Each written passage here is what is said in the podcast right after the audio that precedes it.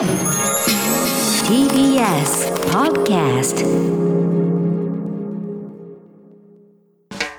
発信型ニュースプロジェクト。荻上チキ。セッション。今国会で初の憲法審査会オンライン国会を議論。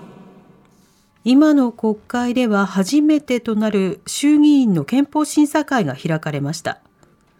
審査会では自由討議が行われオンライン国会について自民党は憲法改正を念頭に国会機能を維持するため議場にいなければならないのかオンラインを構築してリモート参加できるのか様々な検討が必要だなどと主張。これに対し立憲民主党側はオンラインの審議は現行憲法上可能であることを明確にすべきだなどと憲法解釈でオンライン国会を可能にすべきと述べました。他の党からもオンラインでの審議について意見が相次ぎ今後の憲法審査会で議論が交わされることになりそうです。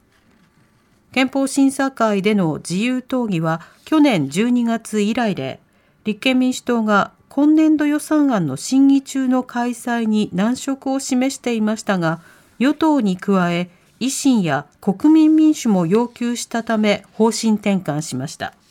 さてそれでは今日の国会の音声一つ聞いていきたいと思います、はい。今日取り上げるのは政治資金の問題が取り上げられている二之湯聡大臣の問題。え立憲民主党の木井隆議員が追及をしているんですがこの二之湯聡議員はですねえ大臣であり複数の大臣を兼任しています。え防災担当海洋政策担当国家公安委員長国土強靭化担当大臣え領土問題担当大臣え国家公務員制度担当と、まあ、幅広い担当をしているんですけれども、はい。まあ、その大臣について、えー一つ政治資金のスキャンダルが報じられたということがあって、えー、キー議員が追及しています。政治資金の問題について、二之湯国務大臣にお伺いをいたします。本日発売の文藝春秋の2022年3月号では、自民党が1億円選挙買収を行っていたと報じられ、元自民党職員や元自民党国会議員の証言も紹介されています。あまりのことで、にわかには信じがたいと感じています。報道が事実であれば、組織ぐるみの選挙買収ということになります。今回の報道の内容は、本当にえげつないです。自民党京都府連元職員の証言として、国政選挙が行われるたびに、京都府連は引き継ぎ書に記されているような買収と隠蔽工作に手を染めてきました。衆院選、参院選の候補者が用意したお金を、府連が一度預かり、その後、府連が府議と市議に渡す形を取ります。1人につき50万円という金額を間違いありません。府連を通じたマネーロンダリングは、京都府連特有の隠蔽工作であり、こうした狡猾な仕組みが全国に広がってはいけないと考え、取材を受けることにしましたと、文藝春秋2022年3月号と報じられています。つまり、国政選挙時に、自民党国会議員が自民党京都府連経由で自治体議員に選挙買収になると分かっていてお金を配ったと報じられています。二之大臣、これ、事実ですか？国務大臣、二之湯聡君。えー今、委員、私の政治資金に関しましてご質問ございましたけれども、私はですね、自分の政治資金には、法にえー即してですね、適正に処理しておりますし、その概要は私の政治資金収支報告書をご覧いただければ、納得いただけると思います。ただ、ご講談の自由民主党京都府連のことに関しましては、私もですね、報道で、えー昨日知ったわけでございます。この自由民主党は京都府連がですね、えーまあ、国会議員のこのからですね、政治資金を寄付を受けてですね、えーその、えー各う府会議員、京都市会議員に、それを再分化、えー再分再再度ですね、えー政治活動資金として、えー配布しているという事実はですね、その通りでございます。以上君。平成28年のご自身が二之湯大臣が立候補された参議院選挙にあたって、自民党京都府連経由で自治体議員にお金を配りましたか？あくまでも、えー私どもはですね、政党の統制拡大に使ってくださいと、こういう趣旨でございまして、えー、個々の議員のですね、選挙活動に使ってくださいと、こういうことではないと、こういう認識でございます。平成28年の参議院選挙、これ7月でしたが、その前、平成28年4月27日付の自民党京都府連に、二之湯大臣が代表者を務める自由民主党京都府参議院選挙区第3支部のあのからあの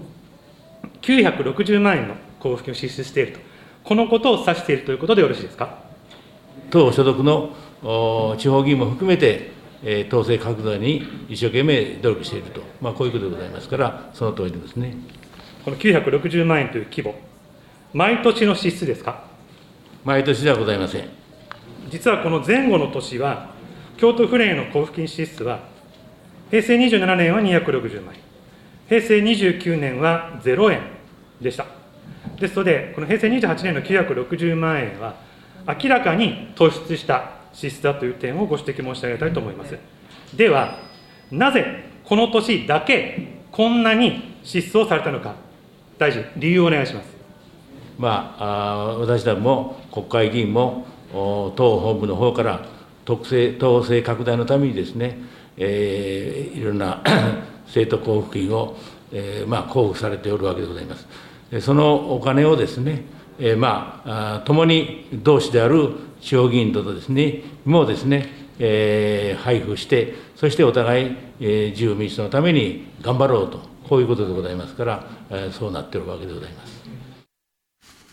立憲民主党の木井隆議員の追及に対して、二之湯聡大臣が答えるという、そういった場面でした。はい、これの1億円程度使って選挙買収を行っていたということが報じられたんですけれども、あの実際問題として、あのこのやり取りの中では、金額などについては、トータルいくらかという話はしていなかったんですが、まあ、選挙があったその年に、まあ、統制拡大のためにというようなことで支出を行ったことは間違いないということは認めている。ただしそれは選挙買収ではないと。あの7月の選挙に対して、あのの配ったのは4月なので、これはあくまで自民党員として頑張ろうじゃないかっていう、まあそういった意気込みで配ったのだと。だから自分に入れてくれなんていうことではないのだという趣旨のことを言ってるんですね。で、これね、あの、毎回政治と金の問題で繰り返しあの論点になるんですけれども、はい、その政治資金、例えば公職選挙法とかも含めてね、そのお金を何の目的で使ったのか、そして受け手がそれを何のお金だと理解して受け取ったのかということがたびたび問われるわけだ。で、明らかにそのタイミングはっていうようなことがあったとしても、でもそれが選挙買収のために行われたとは言い難い。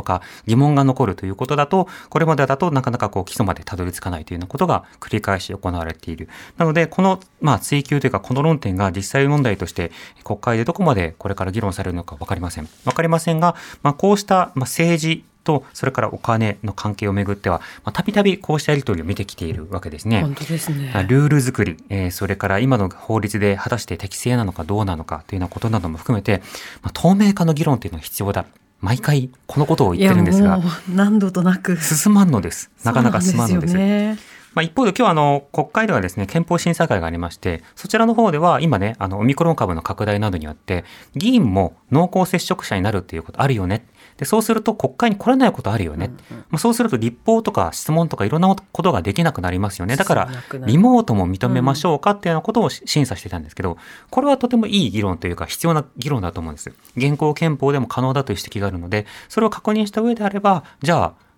うん、国会のね運用方式を変えていこうじゃないかという、ね、まあ、そうしたところもあると思うんです。うんうん、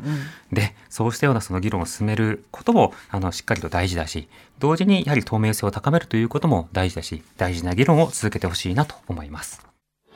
荻上チキ